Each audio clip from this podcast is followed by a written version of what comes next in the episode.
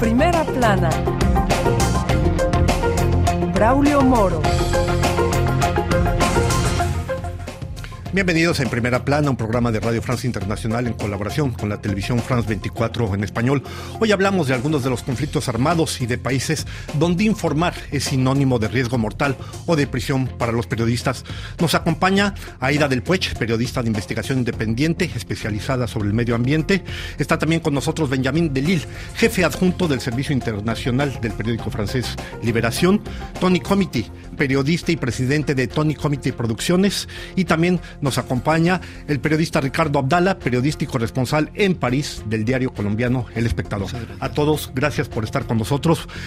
Informar el riesgo de una profesión. Los periodistas estamos aquí en primera plana. Vamos a ver lo que dice la prensa internacional sobre el tema de informar y los riesgos en los que incurren los periodistas. Abrimos con el británico The Guardian, que apunta más de 100 periodistas asesinados y 400 detenidos en 2023. El francés Le Figaro, por su parte, escribe Gaza, esos ciudadanos periodistas que intentan romper el bloqueo mediático. Por su parte, allá en España, El Mundo titula Año negro para los defensores de la información en el mundo, referido a las informaciones del año 2023. Y por último, del otro lado del Atlántico, en México, el economista anota ven omisiones en casos de periodistas asesinados. Aida, el año 2023 había registrado una baja del número de periodistas asesinados, un dato bueno, pero llegó la guerra de Gaza el 7 de octubre y esto ha cambiado completamente la situación. Claro, lo que sucedió en Gaza desde el 7 de octubre ha completamente cambiado y es claramente sin precedentes. Lo dice el Comité para la Protección de los Periodistas, que lo que está pasando en Gaza ahora uh, sobre la situación de los periodistas, uh, bueno, nunca lo han visto desde que, uh, que, han empezado a registrar los asesinatos de periodistas desde um, 1992. Y bueno, lo que, lo que sucede ahora en Gaza es muy, muy especial también porque para la primera vez en, un, en una guerra, en un conflicto, los, las únicas personas que son en capacidad de cubrir lo que, lo que sucede son los ciudadanos porque Israel está bloqueando y no deja pasar los periodistas internacionales. Y otro elemento muy, muy terrible también es que hoy en día, desde el, el, el principio de esta guerra, de este masacre, los periodistas son tenidos como objetivos, son apuntados por las Fuerzas Armadas israelíes y tenemos muchas pruebas y eso no es algo nuevo. Es decir, sucedió también en 2022 cuando, el, cuando la, la, periodista Shirin Abu Akleh uh, en Cisjordania fue, fue matada y ahora tenemos investigaciones independientes como la de, de la ONU que, que tienen evidencia que estaba tenida como, como objetivo una situación bastante complicada. A este propósito, Benjamin Delil, usted estuvo en Israel cuando inició precisamente este conflicto armado allá en Gaza. ¿Cuál ha sido la situación? ¿Cómo ven ustedes la situación que se vive ahí? ¿Es excepcional, como, lo menciona Aida? Claramente es excepcional porque cuando llegamos a Israel, cuando llegué a Israel en octubre, era mucho más fácil trabajar sobre el lado israelí que el lado palestino. Bueno, no se podía acceder a Gaza ya eh, el 7 de, de, el 9 de octubre, pero también fui a trabajar en los territorios palestinos y ahí es muy complicado eh, moverse en esta zona porque todos los, uh, todas las ciudades son cerradas, la gente no puede salir y también para los periodistas es muy, muy complejo acceder a las zonas porque hay que bueno, eh, o sea, hay que moverse durante horas para llegar, por ejemplo, en Betlem, en Jenin, en todas estas ciudades. En cuando llegamos ahí, no, nos damos cuenta que la gente no quiere hablar, no, no quiere hablar porque tiene miedo de que mm, puede ser que uh, eh, soldados o policía israelí llega en esta zona y les castiga por haber hablar con la prensa internacional. Eso es muy complicado y muestra que en esta guerra hay un control del narrativo de por ambas partes, pero que es mucho más complejo del lado palestino que del lado israelí. A este propósito, ¿usted diría que el asesinato de los periodistas genera zonas de silencio y que ese sería un objetivo? De una cierta manera. Claramente, es un objetivo. You know, bueno, Israel siempre se ha defendiendo de, de, de, matar precisamente a periodistas, pero cuando está totalmente bloqueado un territorio donde no puede entrar periodistas inter internacionales, una sola periodista logró entrar en Gaza desde el principio de la guerra, Clarissa Ward, que es de, del de la cadena americana CNN, pero nadie puede entrar. Los únicos periodistas que entran a Gaza entran con el ejército israelí y entonces tienen el narrativo del, del, del, ejército. Y los otros son periodistas palestinos que vivían en Gaza y que ahora ni siquiera pueden trabajar normalmente porque tienen que huir de los lugares donde viven para salvar a su familia, para intentar de no morir en los bombeos israelíes. Entonces, claramente hay una voluntad de eh, esconder lo que está pasando en Gaza. Hay algunos datos que hay que destacar, eh, según las distintas fuentes. En primer lugar, se habla de hasta casi 120 muertos.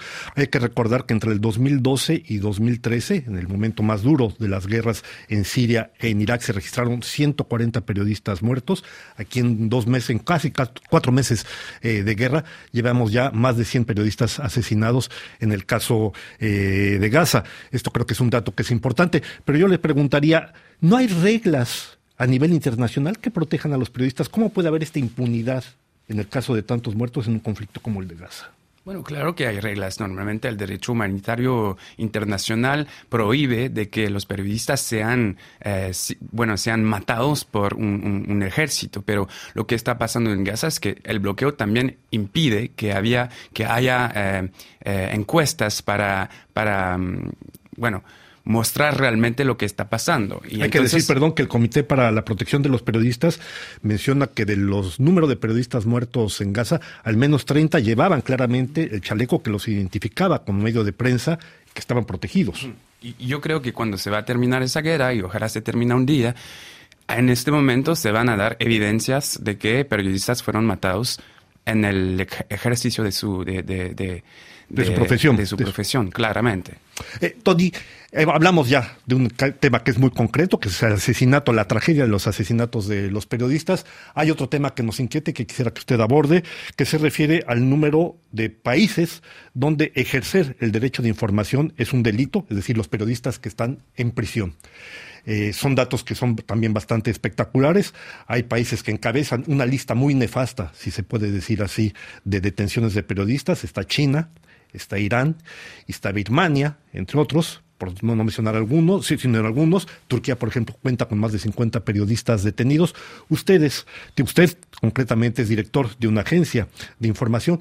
¿Cuáles son las dificultades que enfrentan precisamente en este terreno? Pues la, es, antes no era tan complicado. Uh, cubrir uh, conflictos de guerra fue siempre un, una profesión peligrosa, pero claro. ahora uh, los, los, los, testigos, que la, la, la, búsqueda de la verdad en todos los países es, se, ahora es muy, muy, muy complicado porque hay dos guerras, la guerra de las bombas, la guerra de las balas y la guerra de la comunicación. Ahora esos países se, eh, eh, eh, se dan cuenta que hay um, una importancia mayor de la comunicación internacional. Entonces, uh, ellos, esos países como uh, China, China, uh, yo creo que es la, la cárcel la más eh, eh, más abierta, donde hay, yo creo, ciento, 120 periodistas detenidos, detenidos. Eh, en Rusia lo mismo, en África también. Birmania, Entonces, Bielorrusia sí, también están sí, entre entonces, los primeros cuando, uno quiere dar, eh, testimoniar sobre los derechos humanos, sobre los conflictos, eh, eh, esos países no, no quieren, no quieren porque eh, se dan cuenta ahora que hay una, una presión en la opinión, pública mundial de, las imágenes, como se ve en Gaza, como se ve en todos los países. entonces, o matan o arrestan. Hay que decir que Reporteros Sin Fronteras, al cerrar el año 2023, reportaba que precisamente hay 547 periodistas detenidos en el mundo al 31 de diciembre pasado. Y otro dato que me parece que también es importante tener en cuenta, el Comité para la Protección eh, de los Periodistas señala que el año pasado se ha registrado la cifra más elevada desde, el, desde 1992 por el número de periodistas detenidos en el mundo, lo cual es bloquear claramente el derecho de la información en un momento en donde se requiere más que nunca que la, que la gente sea informada. O tú entras con un visa de, de, trabajar, un visa de periodistas, y está, tú, tú es controlado, o tú entras que es más peligroso como, como un turista y ahora toma riesgos de, de ir a la cárcel. Eh, Ricardo, eh, la impunidad es un tema típico en el caso de los asesinatos de periodistas. También aquí hay un problema fundamental, el número de periodistas que son asesinados pero que cuya investigación, cuyos responsables, pues simplemente desaparecen, nunca son juzgados, ni mucho menos. ¿Cómo ve usted esta situación? el, el, mecanismo que, que, mata o que silencia a un periodista o una periodista sigue en marcha. Eh, a veces eh, esto ha ocurrido en Colombia, ha ocurrido en, en, muchos lugares. O sea, desaparece junto, al asesinato o el exilio o la detención, eh, se llevan los eh, soportes informáticos, los archivos y sobre todo pues eh, cuando un periodista o una periodista es eliminado por la cárcel o, físicamente, pues sus colegas no pueden continuar, tienen miedo y muchas veces pierden los elementos que ya estaban. Entonces, como se trata de mecanismos eh, que provocan esa, esa desaparición de, de, la persona que está informando, esos mecanismos tampoco se van a encargar de una investigación posterior. Eh, el caso de los periodistas asesinados en, en los territorios palestinos pues es muy notorio. O sea, las, las, mismas fuerzas de ocupación que los están matando son quienes deben investigar porque no permiten el acceso a otros investigadores independientes, no permiten el acceso a otros colegas periodistas que, que investiguen y pues las cosas se van a quedar así, ¿no? Con el, como decía Benjamín hace un rato. Eh, quisiéramos que la invasión, que creo que invasión es un término más correcto de, los territorios palestinos en este momento, terminara pronto y pudiéramos saber lo que pase después. Pero si no termina, no va a haber un mecanismo de, verificar y de entender quién disparó contra los periodistas, contra las personas que estaban dando testimonio. Hace unos días Al Jazeera realizaba un, una entrevista a unas personas en, Gaza y apenas se retiraron, pero cuando estaban filmando, eh, los israelíes dispararon contra una de las personas y la asesinaron. Y hay pruebas y quedó muy bien grabado en video, pero ¿cómo vamos a saber mientras Israel esté ocupando, cómo vamos a saber qué ocurre ahí. Es importante destacar que usted hace parte, colabora en ocasiones con esta cadena precisamente Al Jazeera. Simplemente quiero recordar que según datos de la UNESCO, 80% de los casos de periodistas asesinados quedan impunes, es decir, no son resueltos en la situación actual. Vamos a hacer una brevísima pausa y en unos instantes más estamos aquí de regreso en primera plana.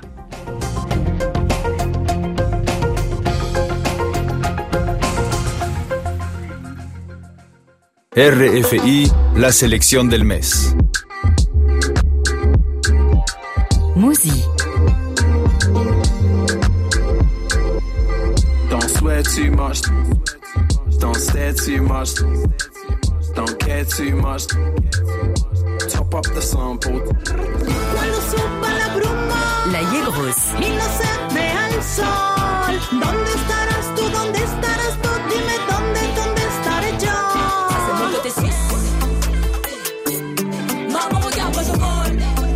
Catégorie.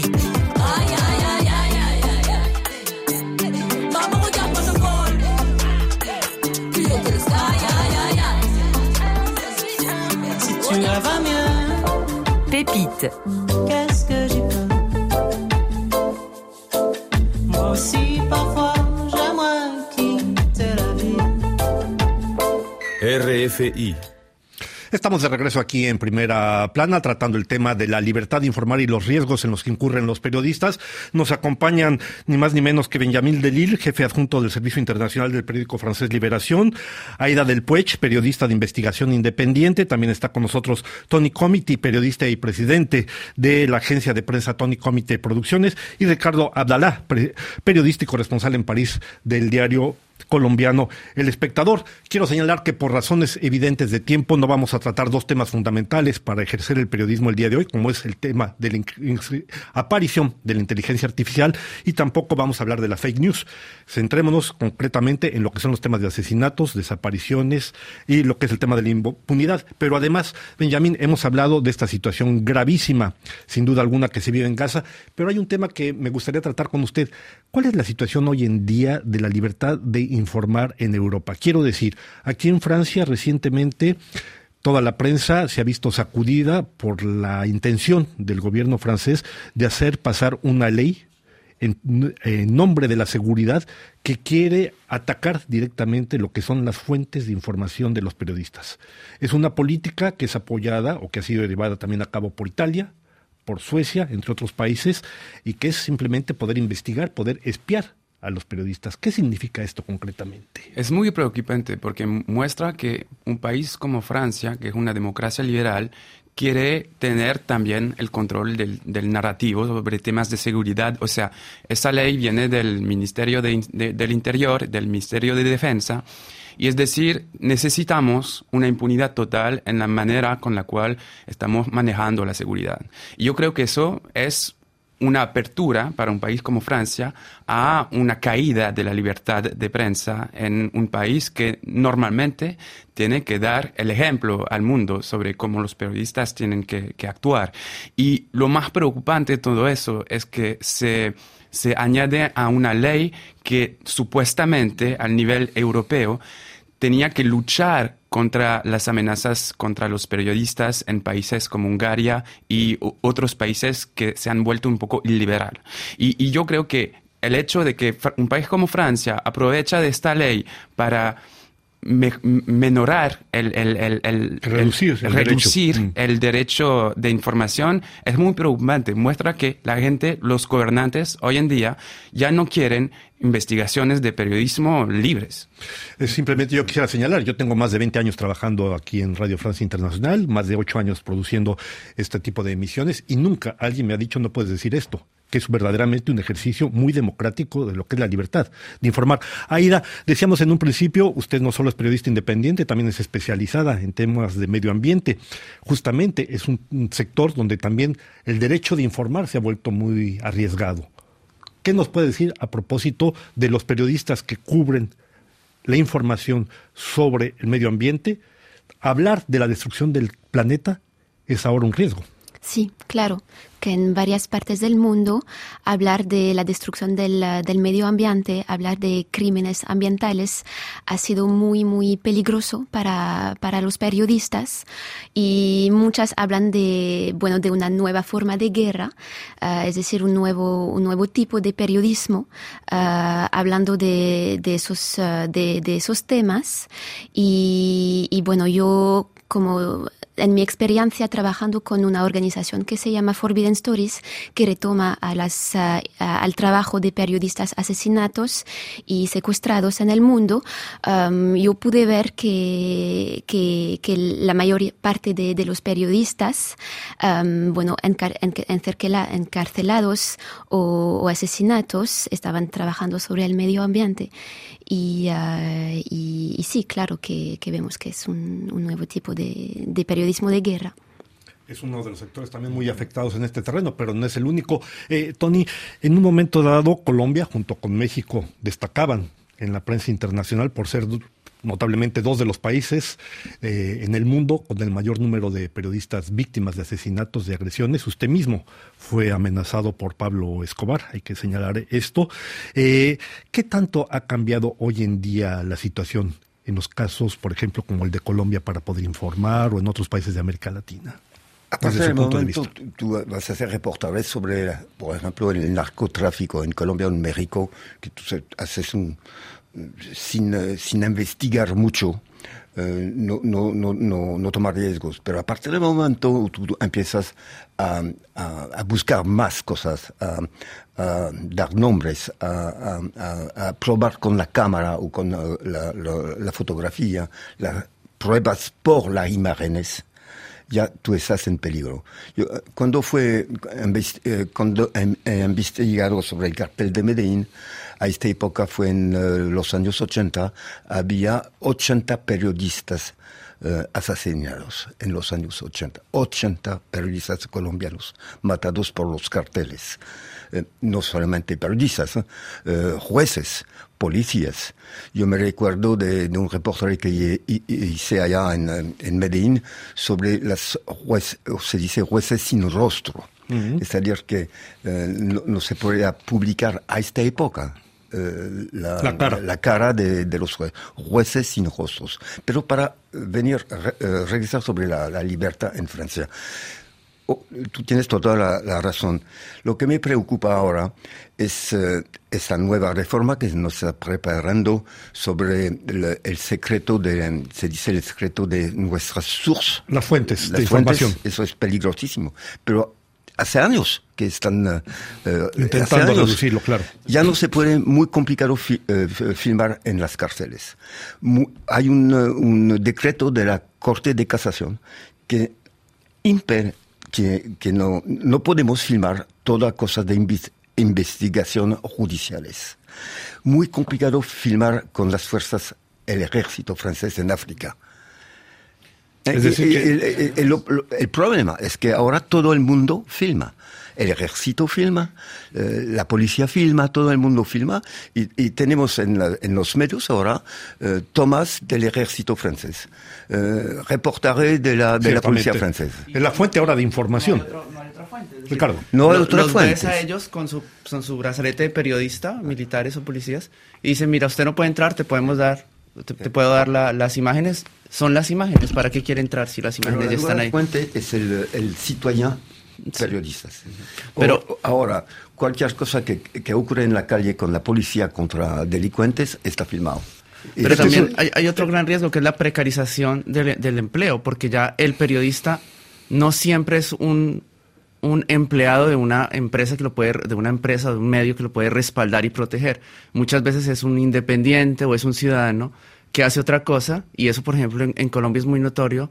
En la prensa local tenemos personas que se dedican a otra cosa, pero que están investigando, haciendo periodismo, y que si tienen una amenaza no tienen un medio detrás que lo respalde, porque el medio simplemente compra el producto terminado. Ese es, ese es Y un tema Francia que es también. verdad muy claro en los casos de América Latina, pero el problema es que se está generalizando, Acá no solo en Francia, sino en general en Europa, notablemente. Después de la crisis del 2008-2011, vemos que precisamente hay una aceleración de la precarización del trabajo del periodismo. Pero cada administración francesa tiene servicios de comunicación. Eh, hemos eh, sacado en, en el aire, en eh, zona interdita sobre CIS, una investigación, investigación sobre la escuela. No pudimos filmar en las escuelas y colegios francesas. Para, para, para hacer ese documental de investigación, tuvimos que infiltrar dentro de los CIS. Es cosas que no ocurren antes. Quiero, quiero añadir ¿Ah? también. Sí, Aida, perdón. Sí, qu- quisiera añadir que hay un- otro tipo, un, un nuevo tipo de peligro y de amenaza para el periodismo y, sobre todo la investigación hoy en día es la vigilancia cibernética. Y hace pocos, pocos años, ah, bueno, hemos ah, entendido, hablando de, am, del software Pegasus, por ejemplo, que se infiltra en los teléfonos de- y, y unas de las víctimas ah, de este software son, son los periodistas. Justamente sobre esto, en los pocos minutos que nos quedan, Ricardo, yo quisiera tratar con usted el caso de México, que lamentablemente sigue siendo el país de América Latina con mayor número de periodistas muertos y uno de los más elevados a nivel mundial. Y justamente hace poco, acaba de salir eh, la semana pasada, esta revelación a propósito de los periodistas que acuden a la conferencia del presidente López Obrador todas las mañanas, más de 300 periodistas, y todos sus datos han sido revelados en la prensa, han sido hackeados número de célula, de dónde naciste, número de teléfono eh, personal. ¿Qué implica esto? De manera muy breve, por favor.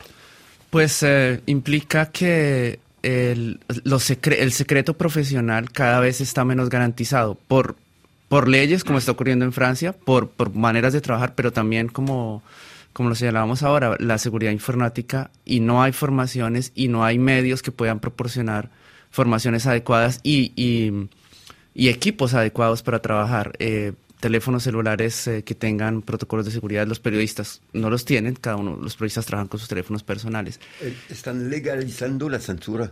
están legalizando la censura, pero la precarización del trabajo hace parte de eso, porque no tengo ya un interlocutor en el medio que me diga cómo me protejo y cómo me cuido, simplemente los, los medios esperan trabajos terminados.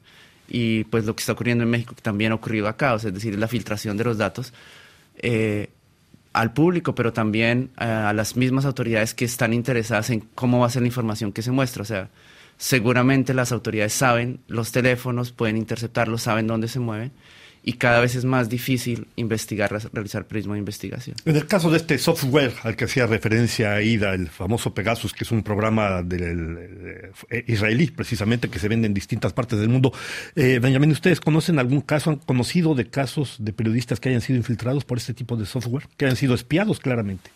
Yo en mi, en mi redacción no hay, pero han, o sea, hemos hablado de muchos casos, por ejemplo, de personas que han trabajado en Marruecos, en, en Marruecos, eh, en Francia también hubo algunos.